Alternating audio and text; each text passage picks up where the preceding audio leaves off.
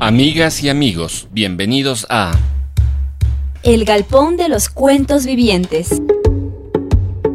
Espacio de encuentro para autores, editoriales y todos los amantes de la lectura. El Galpón de los Cuentos Vivientes. Ahora en su nueva casa, Radio Voz Andina Internacional. El Galpón de los Cuentos Vivientes ya está aquí.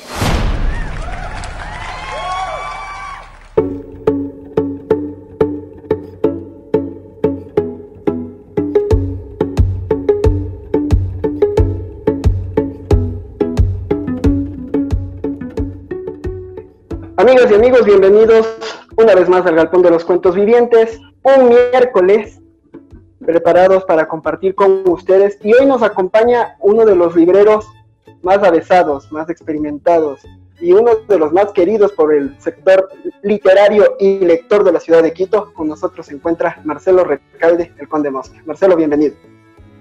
Qué bien, qué gusto, eh, Tocayo, Marcelo, que me hayas invitado a hablar en tu programa y bueno, muy contento de las palabras que me, que me compartes. Sí, estamos y trabajamos en el mundo eh, librero, tenemos, eh, representamos a la librería Conde Mosca y lo hacemos con todo el cariño para esos lectores que poco a poco nos van conociendo y van confiando en nuestra propuesta. Ahora que empezó, bueno, que estamos saliendo a una nueva normalidad luego de un encierro involuntario.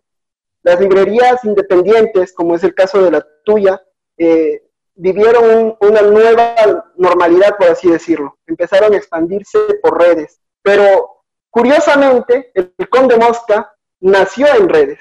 Empezó a moverse por redes, mucho antes que la cuarentena llegue.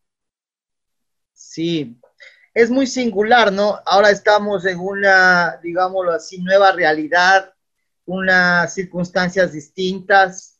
Hay algo que se conoce y se entiende como las reglas del juego.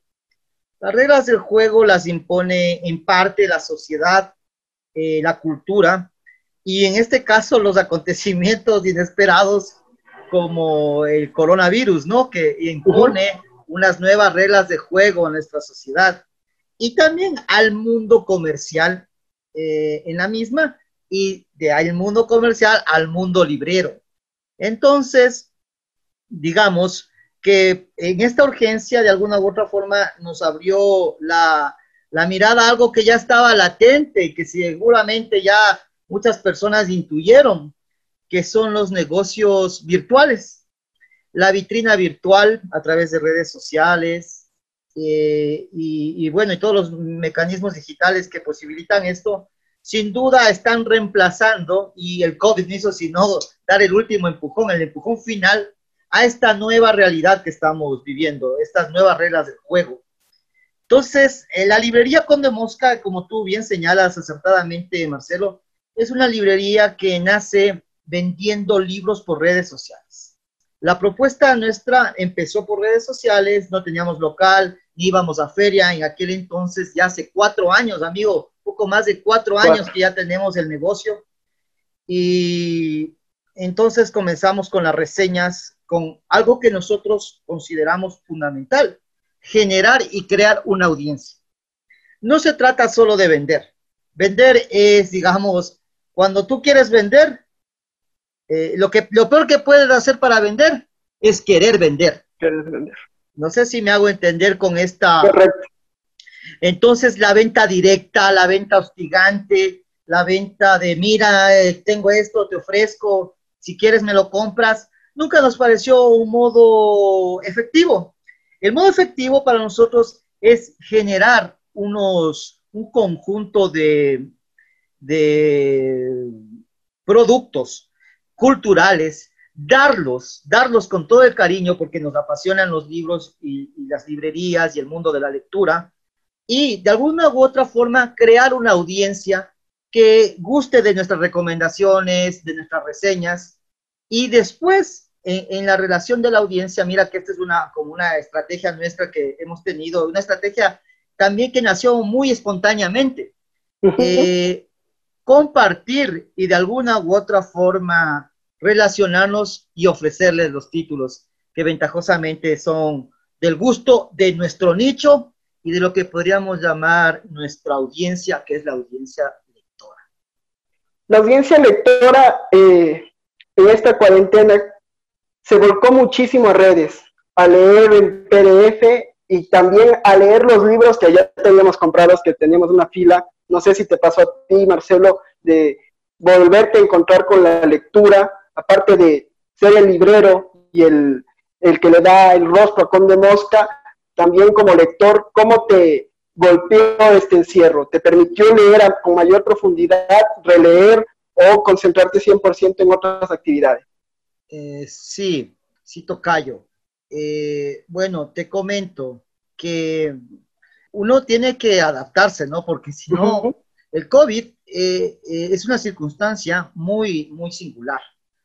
Así brutalmente la naturaleza nos da una cachetada a cierta, digámoslo así, ufa, a cierta soberbia que a veces el humano pretende en esta época. ¿Cuál sería esta soberbia? La soberbia de pensar que el mundo tecnológico de alguna u otra forma puede resolverte la vida, puede resolverte el mundo, la realidad, perdón. Eh, pues bien, una epidemia nos demuestra que no somos tan fuertes ni, tan, ni estamos tan seguros como creemos. No hay tecnología que, eh, que en este momento pueda enfrentarse a, esta pandemia. Quizá en el futuro sí, y a eso queremos llegar, bregar. Sin embargo, eh, nos demuestra que nuestra vulnerabilidad como humanos está intacta o quizás está peor, o sea, estamos menos preparados para golpes tan duros como el de la epidemia. Al margen de eso, entonces la adaptación resulta fundamental y el que no se adapta es, brutal. Puede, parecería que fuera algo muy así de, no, darle tanta importancia o qué pasará, es lo que pensamos muchos, ¿no? Al principio creyendo que en un mes, dos semanas, la tecnología se cargaría de, darnos la solución. Pues mira que no. Y entonces en ese proceso de adaptación que ha sido el del humano, la historia de la humanidad, nosotros vemos estas transformaciones como nuevas reglas del juego y como un modo de jugar de otra manera sin dejar de aprovechar oportunidades. O sea, no estuvimos en el tema, no es, no compartimos el tema de la alimentación, tampoco compartimos el tema de eh, esperar de otras entidades, no, no nos interesa porque creemos que la propuesta en Ecuador es válida, es aquella que es autosuficiente y también proviene de lo que podemos hacer como humanos, como personas. Entonces, en la librería, la librería Conde Mosca, eh, eh, eh, adaptarnos rápidamente al nuevo, a las nuevas circunstancias y no seguir de tener relación con esta audiencia. Eh, seguimos creando contenidos, no importaba si no se vendía, si había, había algo más importante que seguir manteniendo el puente con los lectores que de alguna u otra forma reconocen nuestro trabajo.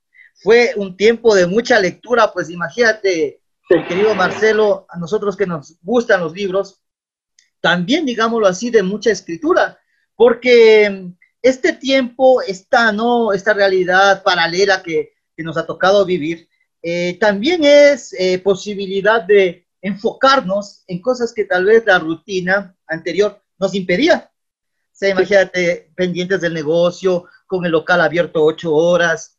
Eh, resultaba difícil a veces, nos tocaba reducir las horas de lectura y también las horas de, de escritura. Pues bien, esta época fue una manera de enfocarnos y de aterrizar en estas cosas que habíamos dejado pendientes nuevamente con la idea de que todo se puede, eh, que todo puede ser una, puede convertirse en una oportunidad y todo depende de nosotros, no del exterior. Bueno, un poco esa es la filosofía de nuestro, de nuestro negocio, mi querido Marcelo. En estas nuevas eh, estrategias de adaptabilidad, el Conde Mosca cumplió un nuevo ciclo de lectores con su nuevo club y se tomó otra vez las herramientas que ahora nos están permitiendo tener esta charla, querido Tocayo, ¿Cómo fue esta nueva experiencia? Yo recuerdo haber participado en, algunos de los clubes y lo increíble de poder compartir era tener la cercanía con el otro, poder intercambiar las ideas de, como en una conversación de amigos. ¿Cómo ha sido este nuevo ciclo a través de, las redes sociales? Pues eh, nosotros, eh, te, cuento que no, a veces se me olvida recordarlo, pero me lo, me lo recuerdo constantemente.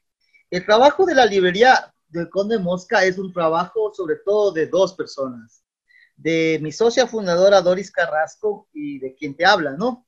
Nosotros eh, mantenemos siempre el lunes una reunión y lanzamos ideas y estamos, digamos, vino esto de, la eh, pandemia y entonces hubo una reunión de lunes y decíamos, bueno, vamos analizando eh, todo el espectro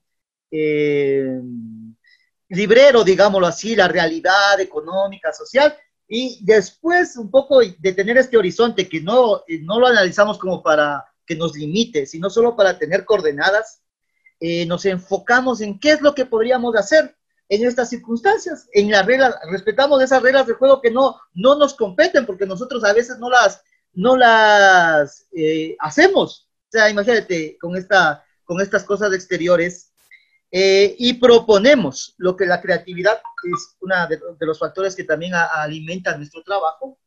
Eh, y comenzamos, mira, en esta circunstancia no podemos dejar de perder el puente. Eh, tenemos la idea de que dar, dar siempre es bueno.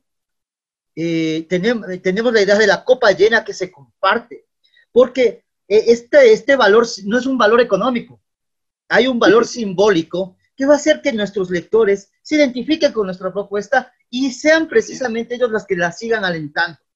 Entonces veíamos y en, estas ideas salió la idea de, bueno, eh, ¿y qué te parece si le hacemos el club online? Me, tengo la impresión de que Doris la dijo. Doris dijo, ¿y, qué te parece? Me están escribiendo y me dicen que para cuándo el club, porque teníamos justo un club, eh, mi querido Marcelo, cuando ya se, ya, ya íbamos a iniciar el club, es más, iniciamos el primer, sábado y paz vino esto, ¿no? Ya de encerrarnos. Y entonces la gente siguió preguntando porque siempre estamos anunciando por redes sociales de lo que hacemos en nuestro club. Y entonces, viendo ese, esta, esta reacción de las personas, eh, decidimos, hagamos otro, un club, hagamos otro club en, otro horario. Y, y, claro, como tú dices, la proxémica, eh, esta relación que tenemos en el espacio es mucho más eh, caliente, podríamos decir, cálida, cálida sería mejor la palabra. Correcto. Acogedora. Acogedora. La sinergia humana es invaluable, es, ya no, no se puede emular de alguna u otra forma por más tecnología que se tenga y esa fuerza, ese cariño por los libros se siente cuando estamos en la librería. Sin embargo, con estos nuevos mecanismos que tú mencionas, digitales, tecnológicos, hacemos lo que podemos. Y entonces eh, eh, incentivamos a, hacer este, nos incentivamos para hacer este club y te comento que tuvo muy buena acogida. Y así como estamos conversando contigo, eh, si bien es cierto el vínculo espacial no es tan poderoso, proxémico, no, no es tan, mm, sin embargo es fuerte. Es fuerte porque, aunque digamos estos matices que son importantes también, queden, de, queden fuera, queda la, la posibilidad de hacer algo con lo que se tiene y también el modo de comunicarnos que a través de la tecnología. Entonces, estas plataformas sirvieron completamente para que eh, sigamos dando el club. Es más, nuestro club ahorita está en la cuarta semana, vamos a la cuarta semana, y bueno, se, se han unido 12 personas en la mañana 12 personas y en la tarde 12 personas. Y se lo maneja con, con, con la eh, propiedad que, que, se lo merece y también con la misma alegría y gusto por los libros. Entonces, eso, eso ha ocurrido con la propuesta del, del Club de Lectores. Eh, digamos que de alguna forma esta, esta pandemia permitió esta nueva, esta nueva, este nuevo registro de negocio, mira, era algo que nosotros no hacíamos y ahora lo hacemos. Entonces, un poco así con, el tema. Entiendo perfectamente, querido Tocayo. Vamos con nuestro primer break musical. Tomémonos unos minutitos y seguimos.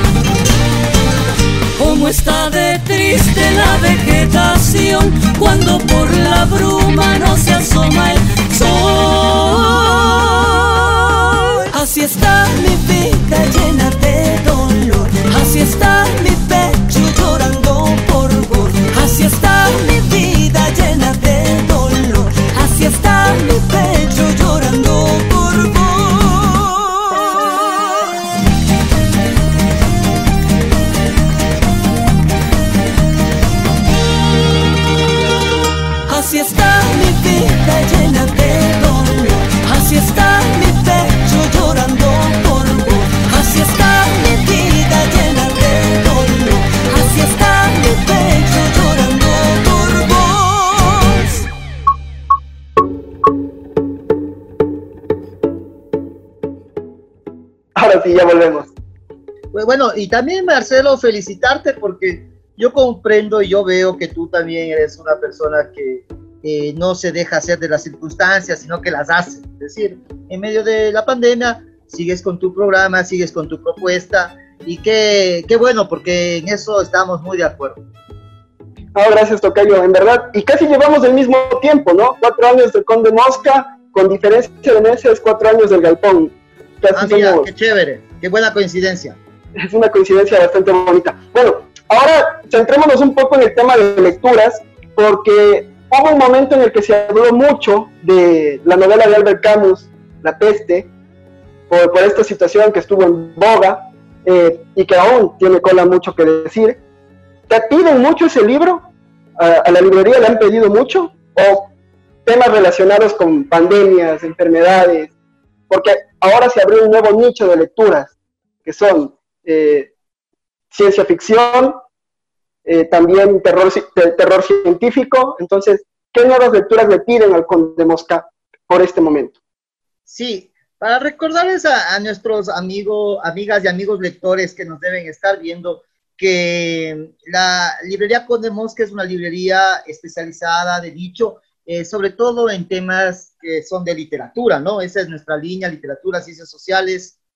Eh, y, bueno, claro, en este tema de la, de la pandemia, incluso nosotros mismos eh, releímos La peste de Albert Camus. Es un libro que te cuento que se nos vendimos muchos, algunos ejemplares y ya nos queda uno, creo, porque en realidad que en esta época eh, nuestra estrategia de negocio fue ir a dejar los libros a nuestros lectores. Entonces, eh, creamos el puente.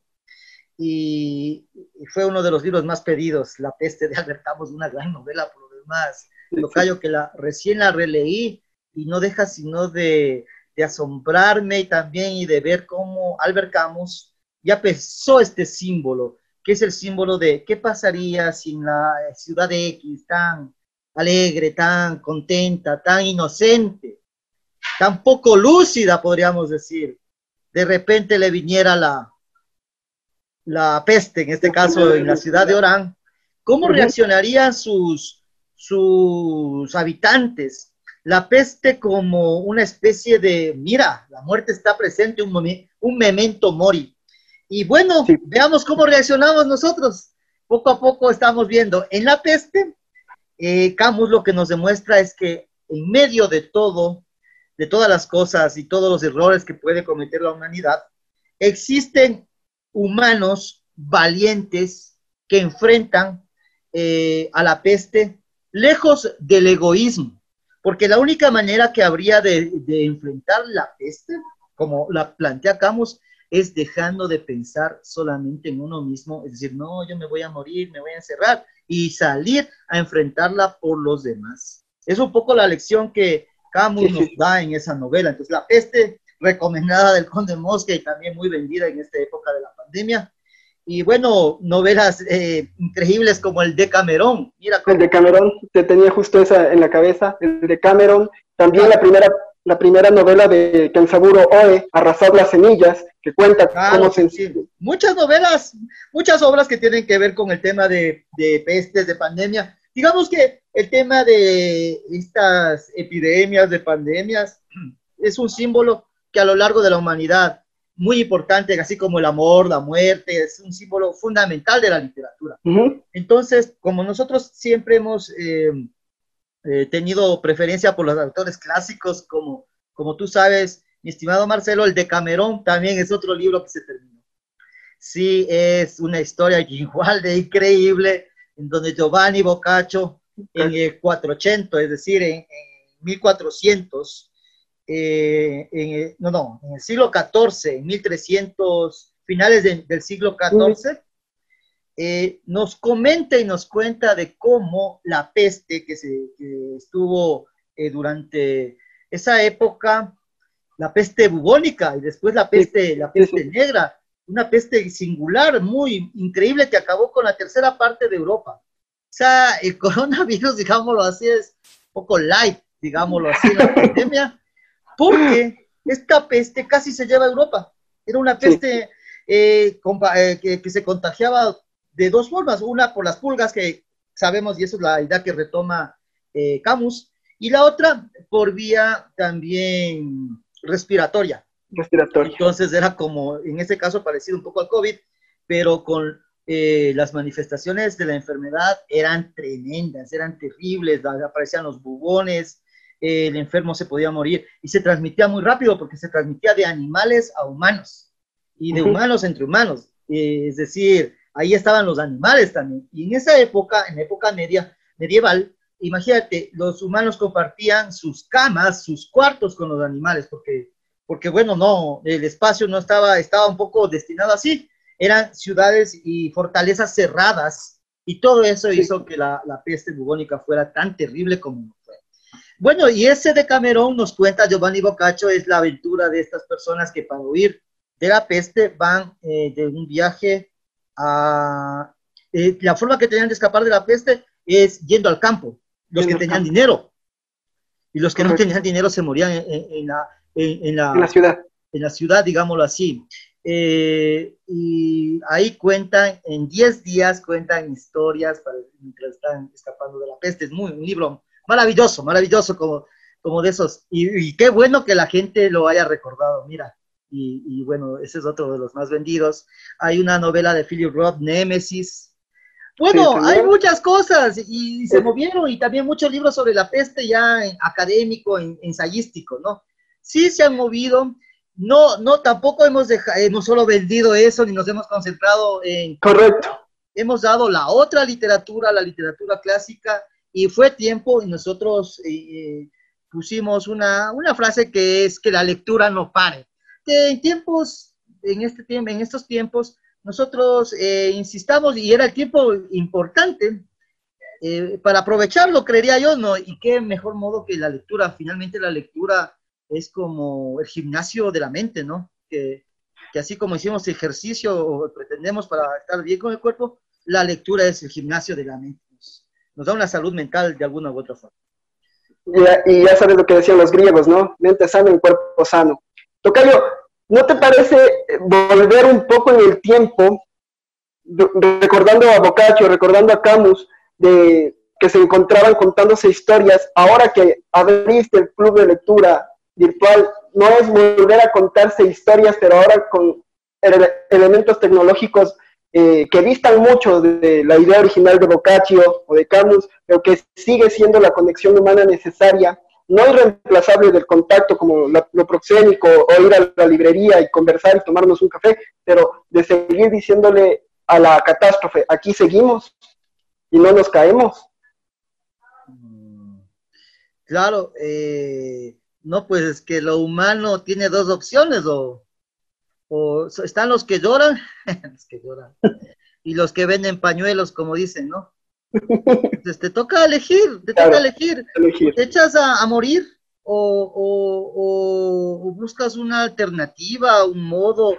Yo creo que estos tiempos duros, difíciles, de los cuales yo también me, de alguna forma, empatizo con, todo, con todos los problemas que tenemos, o sea, de alguna forma entiendo, nosotros también los vivimos, ¿no? O sea, no podemos, no podemos negar este sentido de calamidad que a veces puede venir. Sin embargo, también consideramos que son tiempos en donde uno puede mostrar de qué está hecho y, y un poco la ley de la naturaleza que nos dice que la fuerza es la que te va a permitir la adaptabilidad es lo que te va a finalmente a seguir adelante. Entonces, eh, desde ese modo, nosotros eh, consideramos que son tiempos de mucha riqueza, mucha riqueza para propuestas, mucha riqueza para la, cabeza, la creatividad, la inteligencia, ah, nuevamente fundiéndose en momentos difíciles para seguir adelante, para dar lo mejor que uno tiene y alentar. Creo yo que la mejor manera también es alentar a esas personas, a las personas a que también eh, saquen lo mejor de sí, ¿no? Porque, ¿qué más podríamos hacer? Entonces, muy, muy interesante lo que tú dices, ¿no? No parar, no dejar de crear contenidos. Y un poco, eh, te decía lo que un poco a veces me llamaron alguna vez para preguntarme y me decían, bueno, ¿y qué pasó con el, con el COVID y con el, con el coronavirus? Ya, ya acabó con las librerías de Quito, me decía tal vez irónicamente. no creo. Entonces yo le dije, hay, hay epidemias peores que, eh, que, el coronavirus para las librerías. Y una de ellas, y me gustaría así recalcarlo en este momento que lo, lo recuerdo, es las copias, porque decían que qué debe hacer eh, un, correo y qué debe hacer el gobierno frente a esta calamidad en relación al mundo cultural y específicamente al mundo de las librerías. Y nosotros estábamos completamente en contra de la idea de que se compren libros obligatoriamente, porque había la propuesta de que el gobierno debe comprar eh, a las librerías pequeñas y que el gobierno debe, eh, es una obligación del gobierno comprar. Pues en nuestra dinámica, Tocayo, los libros no se compran obligados. El libro se defiende solo y el libro tiene un valor que hay gente que lo reconoce. Entonces, una de las propuestas que nosotros enviamos y escribimos cuando nos consultaron fue, pero hay una amenaza que sí es desleal, deshonesta, y es la amenaza de las copias. Nosotros vemos y caminamos por las, por las calles y vemos, y antes del COVID, eh, sobre todo, ¿no es cierto? Ahora, y un poco, imagínate, de alguna otra forma las copias no, no está bien. Se entiendo, entendería algo, pero la cosa es que cada vez se va, eh, se va haciendo más común el tema.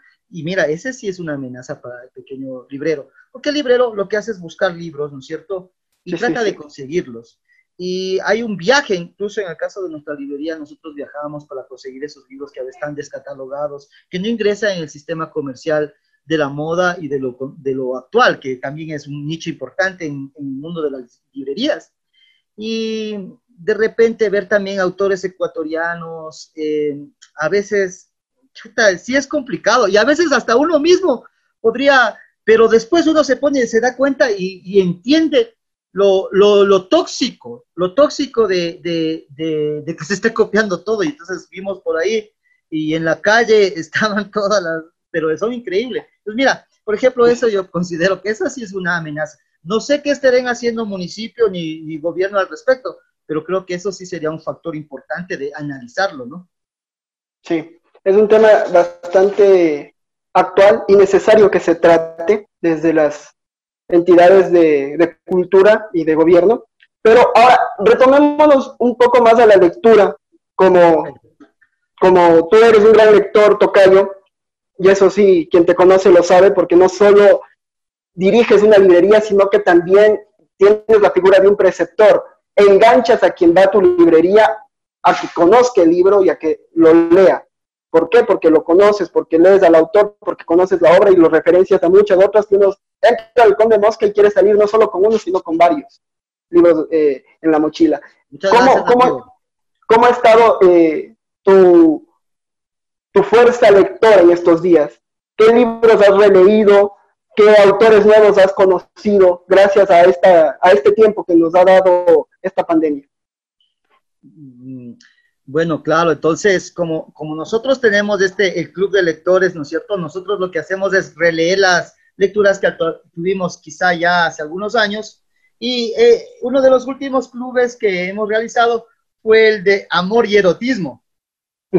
Entonces, en Amor y Erotismo, que también ganchó, también le gustó a la gente y, demandó un interés eh, bueno por el club empezamos y leímos un nuevo, unos nuevos temas, textos, y entonces de estos leímos, por ejemplo, el erotismo, releímos, digámoslo así, el erotismo de George Bataille, eh, releímos eh, La llama doble, eh, La insoportable levedad del ser, por ejemplo, mira que esta era una novela que yo, yo había leído hace algunos años, y de Milan Kundera, que ya tiene más de 93 años, mira, Milan Kundera, que de alguna forma es un referente de la literatura Sí. Eh, y, la releí es con mucha, con mucho gusto, oye, me acordé de la insoportable edad de ser. Me interesa ahí cómo fue el tema filosófico entre el amor y el erotismo, esta, esa especie de... Una eh, dualidad compartida. Exacto, y ese contraste que, que él establece y el tema de la graduación entre la levedad, el peso, entre ser responsable o ser irresponsable. Todo eso un poco eh, entrelazado con el tema amoroso. El tema de la elección, ¿no? Amar es elegir de alguna u otra forma. Y el tema de la poligamia, es decir, de, este Tomás, que es el personaje principal, a la casa de, eh, sin poder dejar de ser un mujeriego empedernido y sin embargo contrastando esta, este, este tema con el amor que siente por Teresa. Eh, claro, entonces hemos estado releyendo estos textos, como te decía, también había releído La peste de Albert Camus, leí muchos textos sobre el tema de la, de la epidemia. Y todo lo hacemos con continuo, no, no lo hacemos como, wow, vamos a morir de, la... No, no, no, con todo, porque a veces, y, ver menos televisión, la televisión ni la aprendemos, me parece que uno debe elegir los contenidos que, que ingresa a su cerebro, porque esos contenidos van a ser definitivos en lo que haga. Entonces, a veces estos tremendismos y amarillismos eh, televisivos, eh, tú sabes, ¿no? es una tristeza la televisión ecuatoriana y, los contenidos son muy amarillistas, entonces, nada de televisión, pero sí informándonos con serenidad y, y leyendo, como te digo, estos, estos estos libros. Otra cosa que leí que es muy linda y que también es recomendable es Aura de Carlos Fuentes. De Carlos Fuentes. Bueno, y así, eh, a diario se lee, a diario se lee y eso está, eso es la, la, pasión por la lectura. Es más, mira, Tocayo, que un día estábamos en un club de lectores y yo les digo a, a, a, los, chicos, les digo, digo, ¿qué hacemos eh, aquí por, por reunidos aquí por, por por la plataforma digital, ¿no? O sea, ¿por qué no vamos mejor a, escalar montañas o hacer ciclismo? Algo que sea productivo, le digo aquí, reuniéndonos para hablar de libros. O sea, pero ¿qué nos deja la lectura y por qué estamos aquí reunidos? ¿Qué pasión especial encontramos en este hecho? Tal vez más productivo físicamente sea o más espiritualmente, no sé sean, eh, sean otras aficiones, un poco quería decir. En cambio aquí, ¿qué se gana leyendo que, y, después decíamos, es irreemplazable este gusto que los lectores desarrollamos por la lectura. La lectura nos abre, eh, ¿cómo explicarlo? No solo la mente, el corazón. Entonces, todo eso viene a nosotros como, como algo fundamental eh, en estos tiempos, un análisis de, de qué es lo que hacemos. Y sabes qué, creo que el tiempo de la lectura es irreemplazable. Te iba a decir que el momento que uno lee se vuelve a abrir la eterna libertad del ser, ¿no? Pero en otro campo. Vivimos una, eh, vivimos una cuestión filosófica cuando se lee y al mismo tiempo una relación erótica con la lectura. Severo Sauduy decía que el cuerpo se vuelve palabra cuando se lee. Entonces, imagínate cómo se van conectando autores, Kundera, Sarduy, todos los que hemos leído, y cuando uno los absorbe como una esponja, lo único que puede hacer es dejarlo ser, dejarlo salir. Tocayo, vamos con nuestro segundo break musical. Tomemos otro descansito breve y ya seguimos con la conversación. ¿Va?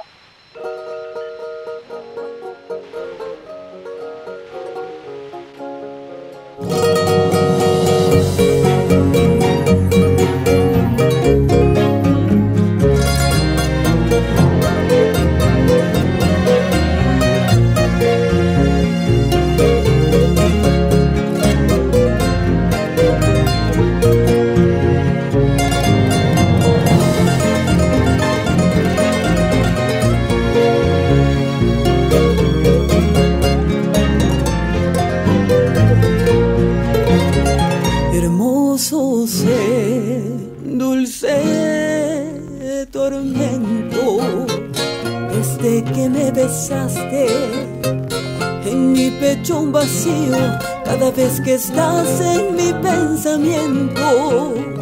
Hermoso ser, llegaste a mi vida cuando menos lo esperaba, cuando no debías. Al probar la dulce miel de tus labios mi vida se vio palidecer, vida injusta te puso en mi camino. El único pecado de quien no tiene credo. No encuentro una razón que dé a mi alma un respiro. Hermoso ser ante tus labios yo me rindo.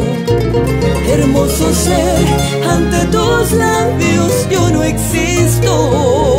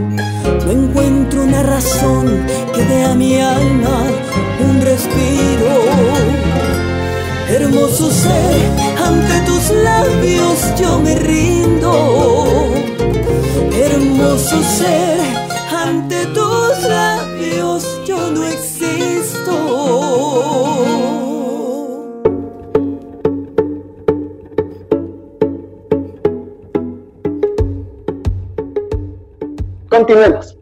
Tocayo tuvieron una reunión con Carla Vadillo.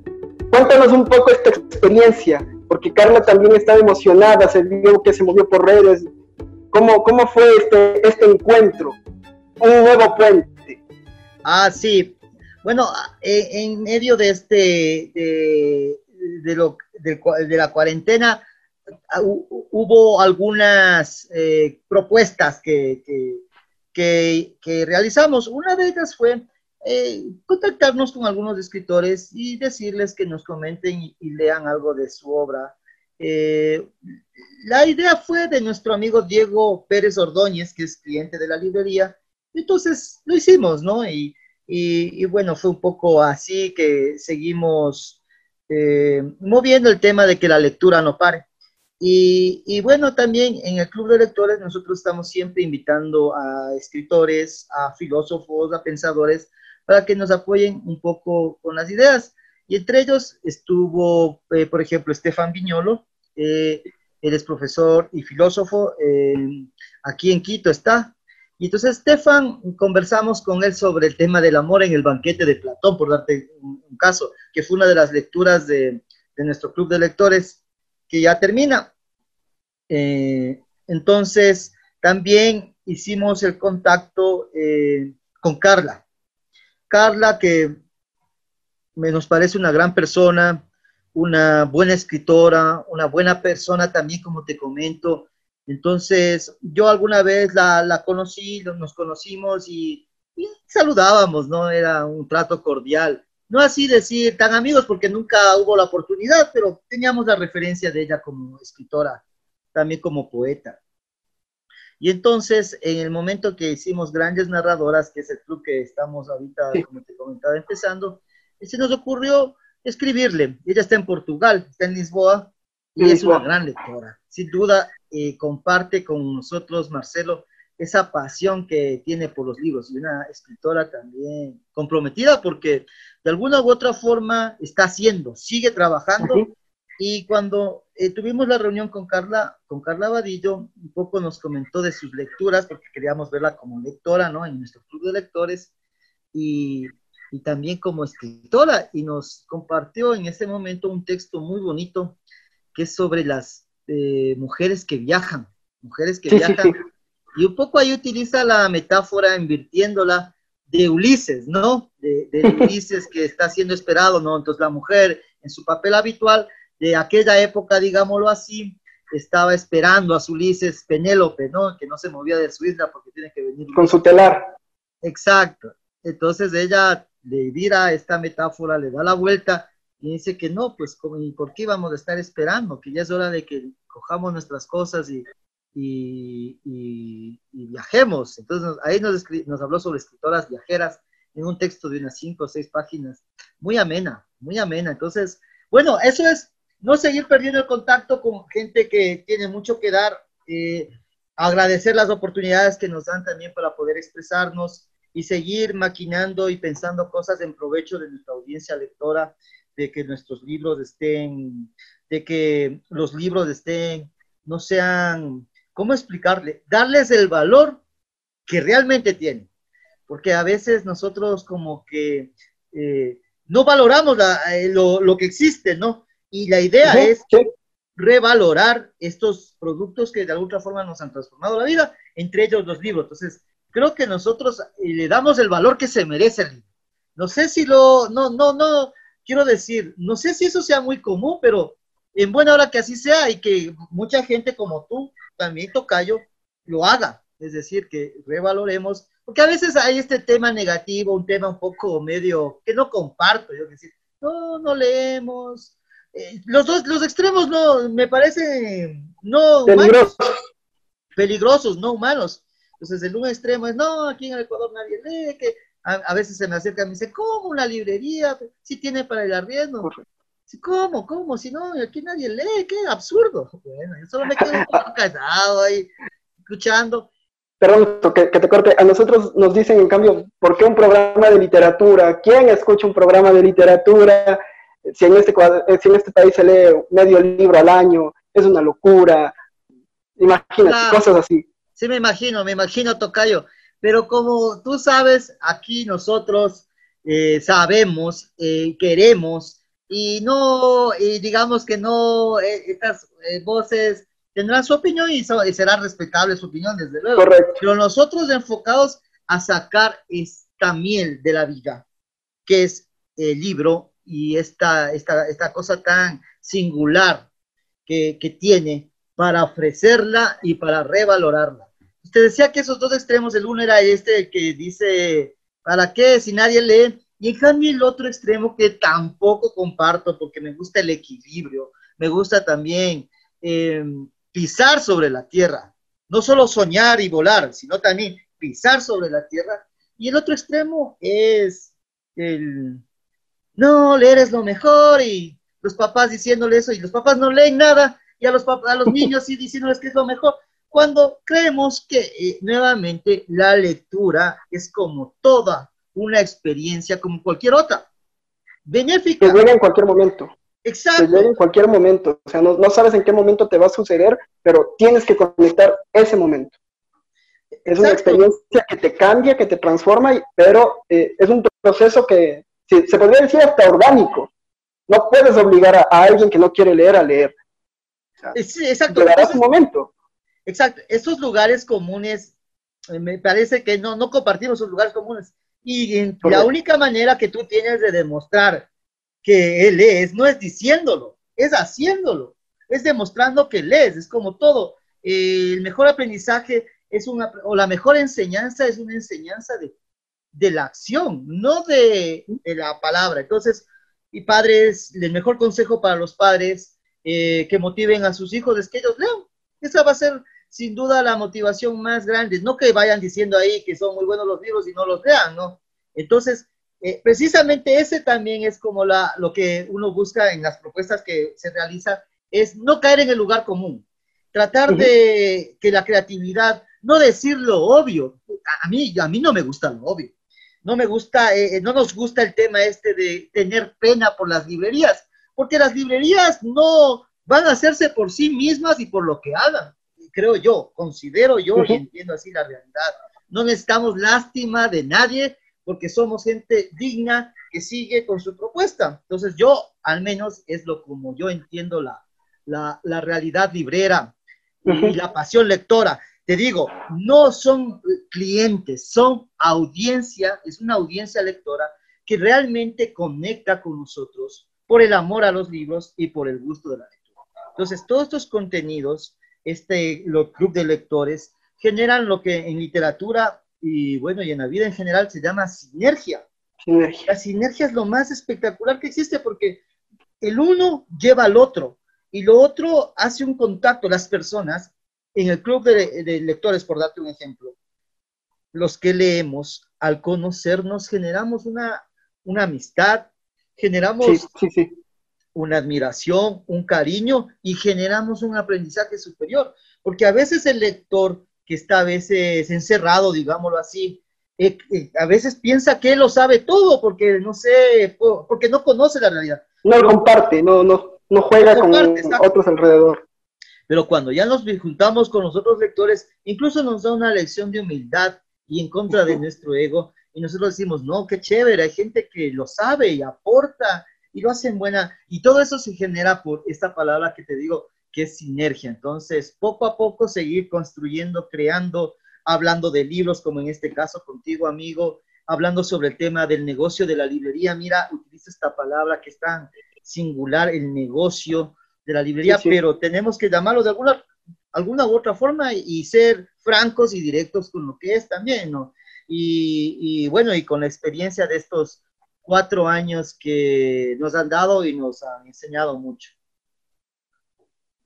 Escucharte hablar, Tocayo, nos llevaría horas y horas porque la plática da para seguirse regando, porque así debe ser una conversación, debe regarse por todo lado, tomando referencias, tomando ciertos puntos, y eso enriquece mutuamente a ambas partes. Es una retroalimentación valiosísima. La lectura lo permite, la reunión en el club de lectores lo permite, y bueno, lo único que queda es esperar que el club y el Conde Mosca, que ya abrió otra vez, otra vez su puerta, nunca la cerró porque estuvo repartiendo los libros en todo, en todo Quito, se te veía activo en redes. Entonces, la actividad librera, la actividad lectora, son, en fin, eh, actividades que nos llevan a conectarnos otra vez con, con la condición humana, con esa sinergia que no se debe perder que puede estar en la música, que está en, el arte, que está en el diario vivir, pero que en la literatura se la puede sentir a flor de piel. Agradecemos tu tiempo, Marcelo. Gracias por la plática que hemos tenido. Les agradecemos a nuestros amigos que nos escuchan y que van a ver este video el día miércoles, este miércoles, perdón. Así que gracias una vez más. Esperamos vernos próximamente en el Conde Mosca con los brazos abiertos.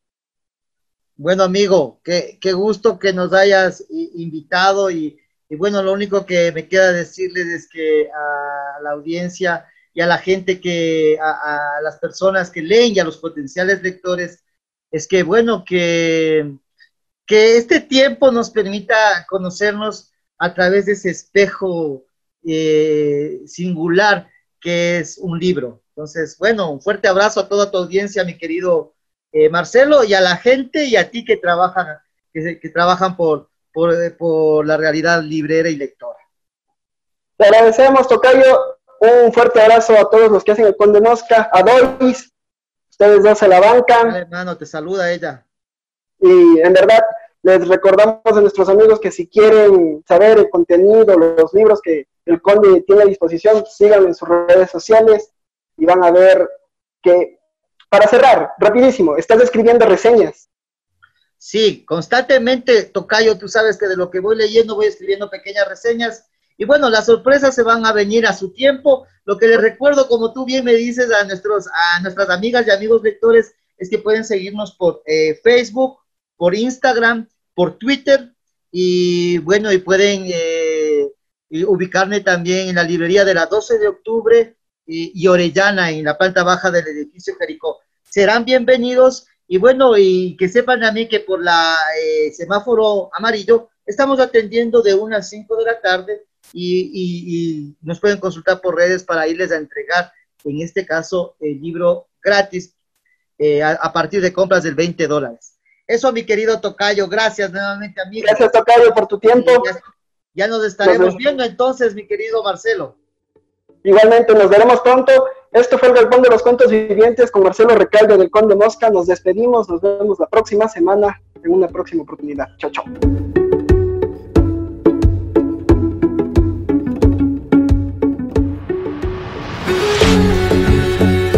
El Galpón de los Cuentos Vivientes. Llegó a ustedes con la participación de Marcelo Cruz, Anaíd León, Pablo Tipán y Leonardo Valencia. Vivan mucho. Lean más. Hasta la próxima semana.